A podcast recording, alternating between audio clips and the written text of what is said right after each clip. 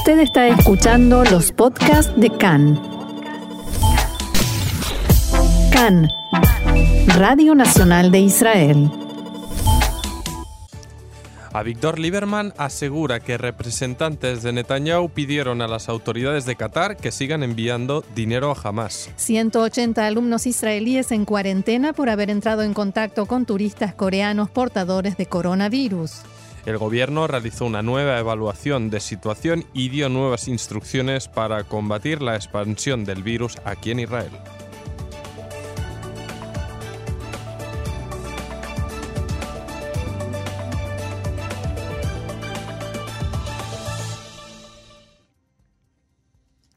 Vamos entonces al desarrollo de la información. Fuentes no oficiales palestinas reportaron esta mañana sobre dos muertos esta madrugada por fuego de Tzal cerca de la valla de seguridad en la frontera entre Israel y Gaza. Posteriormente, el portavoz del ejército israelí confirmó las muertes e informó que se trata de dos terroristas aparentemente pertenecientes a la yihad islámica que se aproximaron a la valla de seguridad en el sur de la franja y colocaron una carga explosiva sobre ella.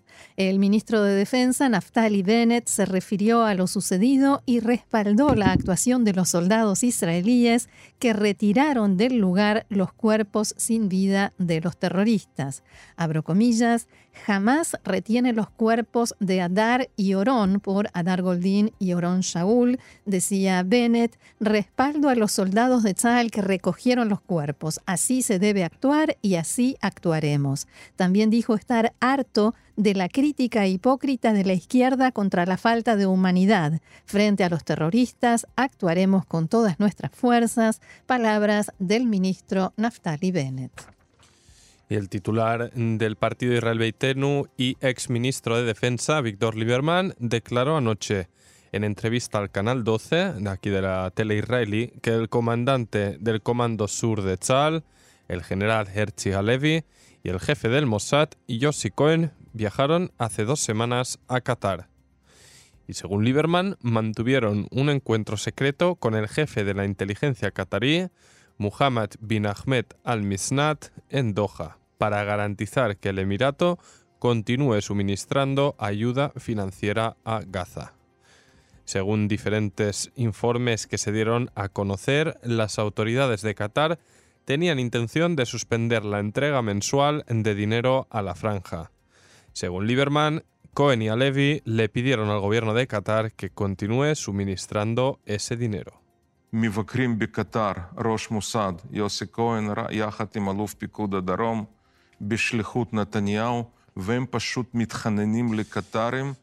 Yossi Cohen y el comandante del Comando Sur visitaron Qatar enviados por Netanyahu y ellos sencillamente le ruegan a los qataríes que continúen enviando dinero a Hamas después del 30 de marzo. Los qataríes habían anunciado que cesarían los envíos el 30 de marzo, recordaba Lieberman. Actualmente, Qatar transfiere al gobierno de Hamas en Gaza decenas de millones de dólares al mes, con permiso de Israel, que supuestamente son destinados a ayuda humanitaria para las familias más necesitadas de Gaza y a proyectos de trabajo para reducir el desempleo.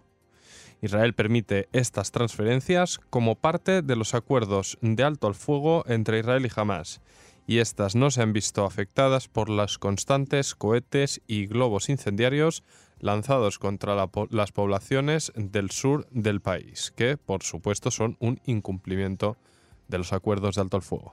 Se estima que si no se permiten esos pagos, la frágil, intermitente y muy relativa calma llegaría a su fin y se desataría una escalada de grandes proporciones que incluya una operación de gran escala por parte del ejército israelí en Gaza. Lieberman siempre ha sido muy crítico con respecto a los traspasos de dinero catarí a Hamas e incluso ha puesto ese factor como uno de los principales que provocaron su renuncia al cargo de ministro de Defensa, lo que posteriormente derivó en la disolución del gobierno y las primeras elecciones de esta última serie, recordemos allá lejos y hace tiempo, las de abril del año pasado.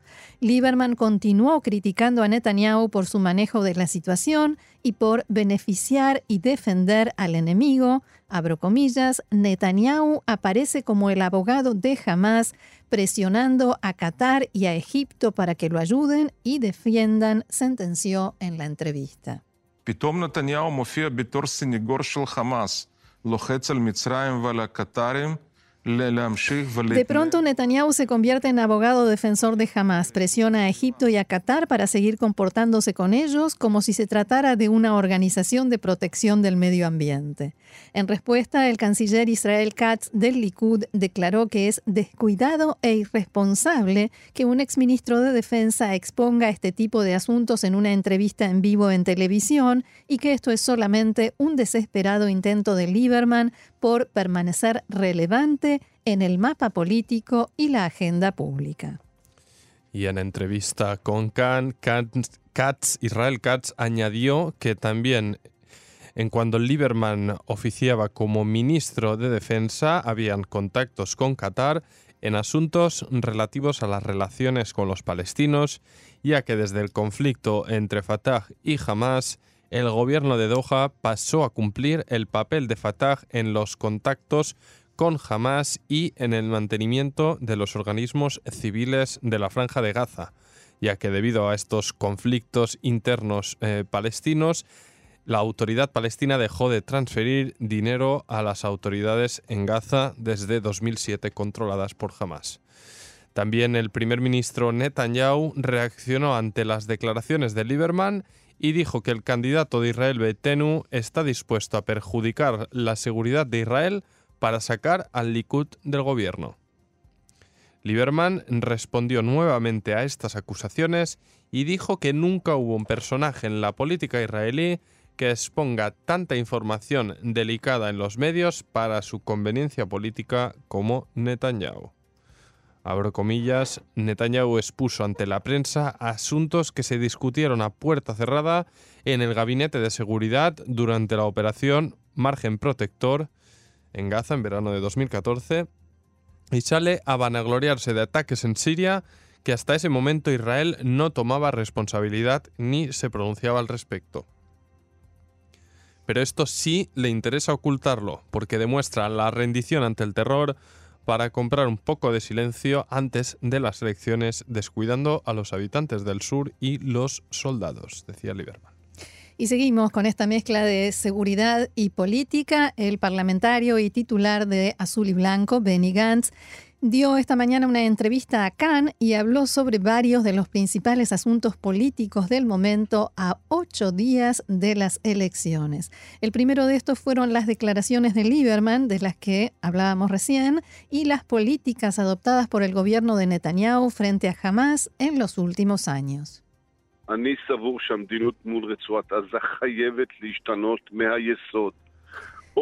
Considero que las políticas frente a la franja de Gaza deben cambiar sustancialmente o un inmediato acuerdo de cese al fuego a largo plazo que incluya la devolución de los ciudadanos y los cuerpos de los soldados israelíes en poder de Hamas sin ninguna condición o la resolución por medio de una operación militar de gran escala en caso de que sea necesario. Esta táctica de traer dinero en efectivo para pagarle su cuota de protección a Hamas no tiene ni la más mínima relación con el concepto de disuasión, decía Gantz. Además, fue preguntado sobre su negativa de acceder a un debate televisivo frente a Netanyahu, argumentando que se trata de una manipulación dentro de su desesperado intento por desviar la atención de sus juicios que están por comenzar. Netanyahu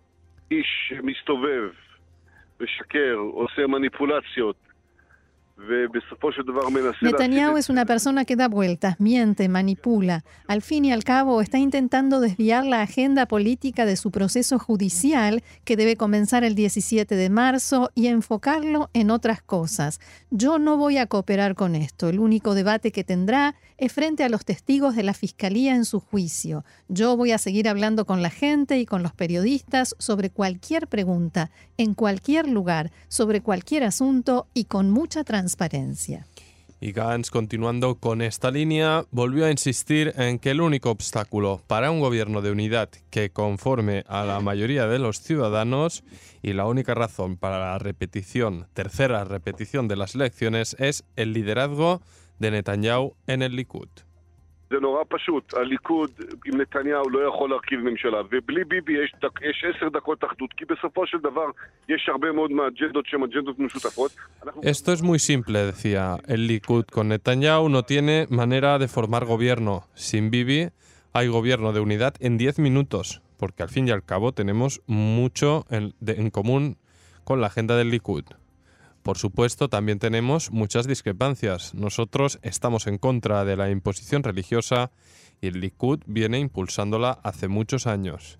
Yo quiero desarrollar la periferia y el Likud no lo hizo en los últimos 10 años. Quiero hacer muchas más cosas, pero podemos hacerlo juntos. Me encantaría hacerlo juntos, pero bajo la condición que nosotros lideremos un gobierno que sirva a los ciudadanos y no que busque que los ciudadanos lo sirvan. Por último, descartó de nuevo Benny Gantz la posibilidad de formar gobierno con la lista árabe unida y distinguió entre los ciudadanos árabes israelíes y los representantes políticos de la lista árabe en la Knesset.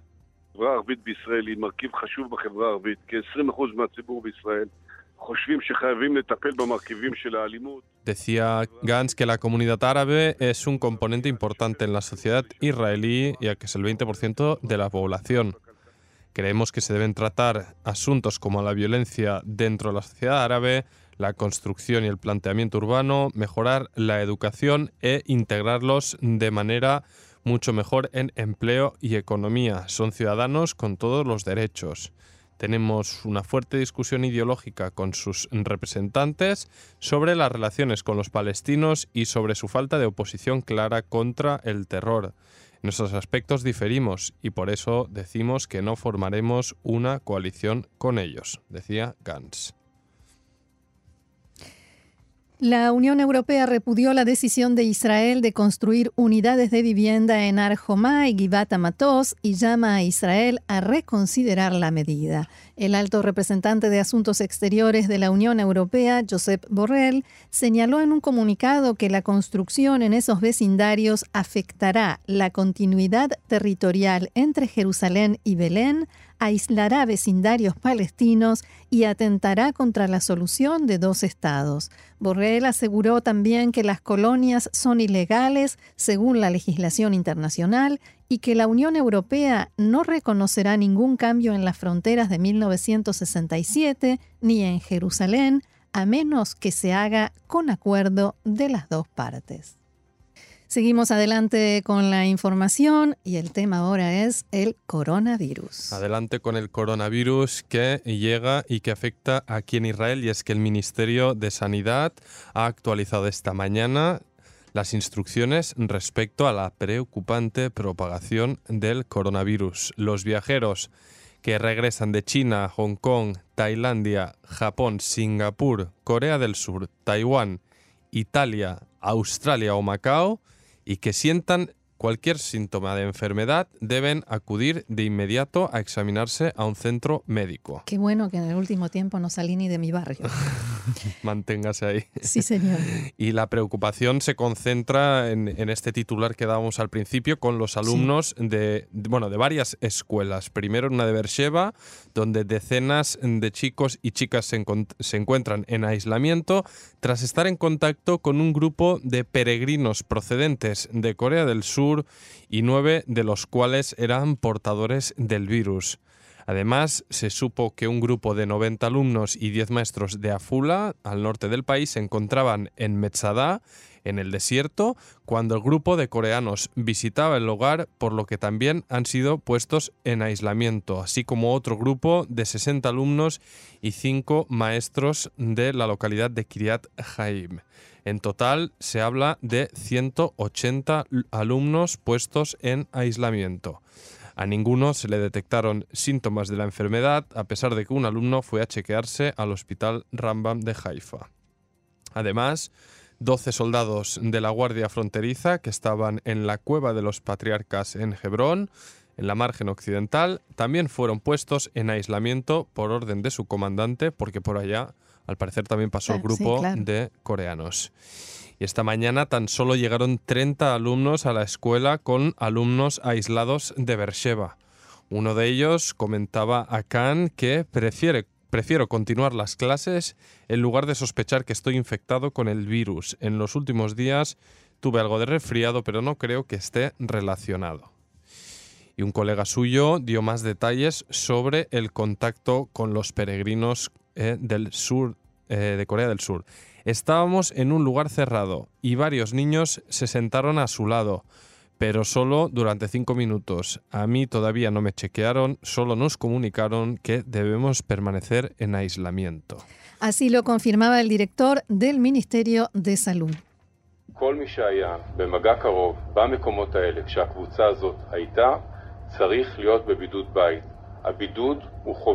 Todo el que estuvo en contacto cercano con este grupo debe estar en cuarentena en casa. La cuarentena es obligatoria, no una petición o una recomendación. Es obligatorio y si no la mantenemos habrá una propagación en Israel.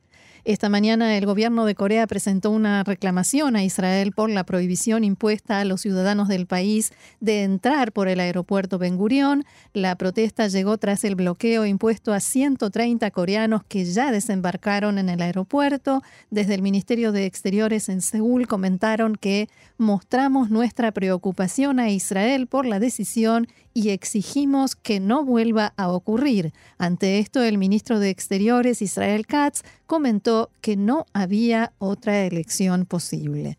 El profesor Shlomo Mor Yosef, director de la Autoridad de Inmigración, dijo acá en esta mañana que por ahora no hay órdenes de cerrar las fronteras a turistas de otros países, pero que la situación es dinámica.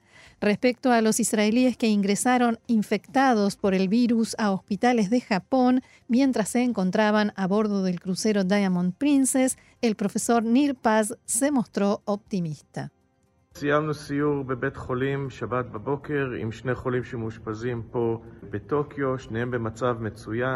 Terminamos una visita al hospital el sábado por la mañana en Tokio. Ambos están bien, tienen por ahora positivo del virus y esperamos que en una semana, si los resultados son negativos, les permitan regresar a Israel no necesitan por ahora un tratamiento especial y hay que señalar también que una tercera persona, un tercer pasajero del barco del Diamond Princess ha fallecido hoy, así lo informaron las autoridades en Japón. Mientras en China continúan aumentando las cifras de víctimas mortales. Ayer otras 97 personas fallecieron y en total ya van más, ya van 2.347 personas muertas. Además, se detectaron otros 648 infectados, lo que hace aumentar la cifra a unos 77.000. En Corea del Sur se descubrieron otros 123 casos, en total llevan 556 y ya murió la cuarta persona en este país asiático. Aquí, mientras el ministro de Seguridad Interna Gilad Erdan se refirió a la cuestión desde un punto de vista político. Dijo, no podemos olvidar que estamos a una semana de las elecciones y hay sospechas que personas puedan esparcir fake news para influenciar el voto. Y el primer ministro Benjamin Netanyahu, junto al ministro de Salud Jacob Litzman, acaban de terminar una sesión especial para tratar precisamente la propagación del coronavirus junto a ministros y directores de centros hospitalarios. Netanyahu dijo que una gran preparación es preferible ante la propagación del virus y señaló que Israel continuará haciendo todo lo que sea necesario. Publicamos las directrices para los israelíes que regresan al país y pidió responsabilidad para cumplir con las normas. Por su parte, el ministro Litzman recordó que quien precisa estar aislado debe cumplir con nuestras indicaciones, ya sea en su casa o en el hospital. Y el caso sorprendente que se ha desatado en Europa es que el presidente de la región de Lombardía, Atilio Fontana, informó que el número de casos de coronavirus en Italia ha superado ya el centenar y que tenemos 111 afectados a esta hora. Al mismo tiempo, entraron en vigencia las restricciones de movimiento decretadas anoche por el primer ministro italiano sobre esta región y el Véneto, las más afectadas por la epidemia. Y no hay fútbol. Esto llegó a afectar el fútbol, eso sí que es un problema. Y en el Líbano los ciudadanos entraron en pánico y acudieron en masa a las farmacias, especialmente en Beirut, exigiendo máscaras desinfectantes y antisépticos, casi una hora después de que el ministro de Salud, Hamad Hassan, confirmara este fin de semana el primer caso de coronavirus en el Líbano. Casi de inmediato se formaron largas filas en las farmacias después de que Hassan anunciara en una conferencia de prensa televisada que una mujer de 45 años que había llegado de Irán el día anterior dio positivo en un examen de contagio del virus. Según Hassan, el ministerio está en contacto con los pasajeros que estaban a bordo del vuelo y un equipo de expertos inspeccionó el avión procedente de Irán. El ministro pidió a todos los que vinieron de Irán durante las últimas dos semanas que permanezcan en cuarentena durante 14 días, que es el tiempo que puede tomar para que aparezcan los síntomas.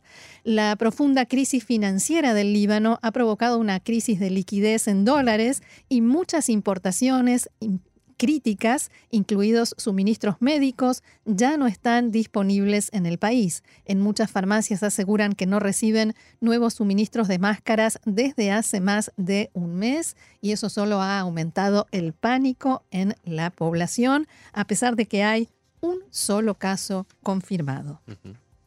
Este fin de semana, las autoridades iraníes informaron sobre 10 nuevos casos de coronavirus y un total de 6 fallecidos a causa de la enfermedad, la cifra más alta en cualquier país del lejano oriente.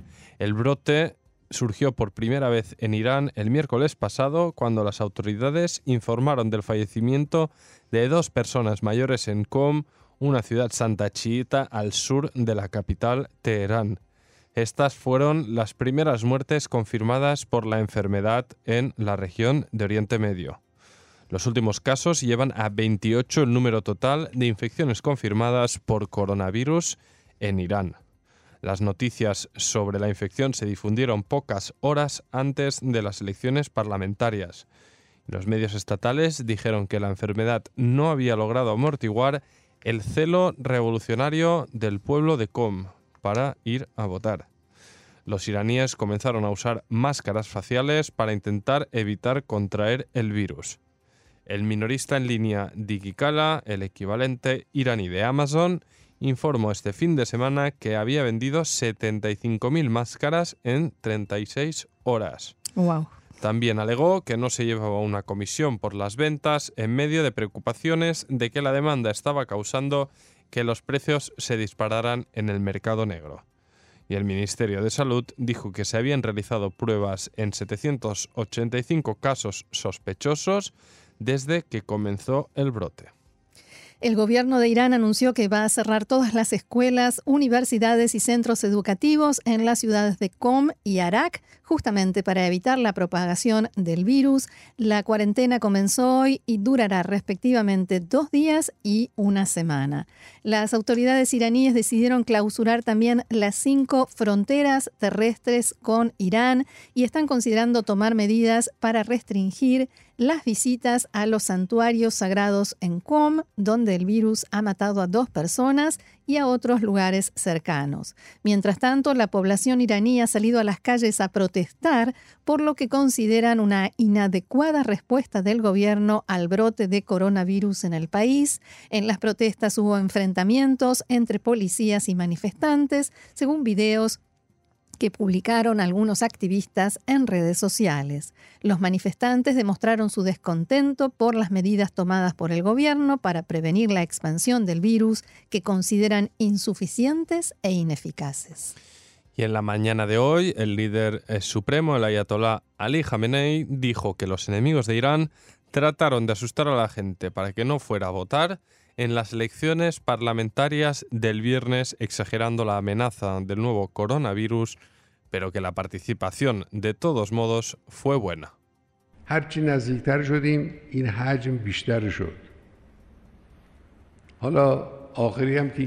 Ahí escuchamos a Jamenei diciendo que esta propaganda negativa sobre el virus comenzó hace un par de meses y se intensificó antes de las elecciones, dijo Jamenei según su sitio web oficial y continuó sus medios no perdieron la más mínima oportunidad de disuadir a los votantes iraníes y recurrir a la excusa de la enfermedad y el virus. Parece que se está generando realmente pánico. Leía esto, comentábamos esto del Líbano y un detalle más sobre lo que está sucediendo en el Líbano. Hay problemas con los grupos de WhatsApp que se inundaron de información y de supuestos consejos de advertencia y de eh, médicos ad hoc y expertos eh, nombrados por sí mismos y tantos rumores circularon en línea sobre el eh, cierre de las escuelas públicas durante tres días que el Ministerio de Educación se vio obligado a difundir un comunicado para aclarar que se trataba de fake news.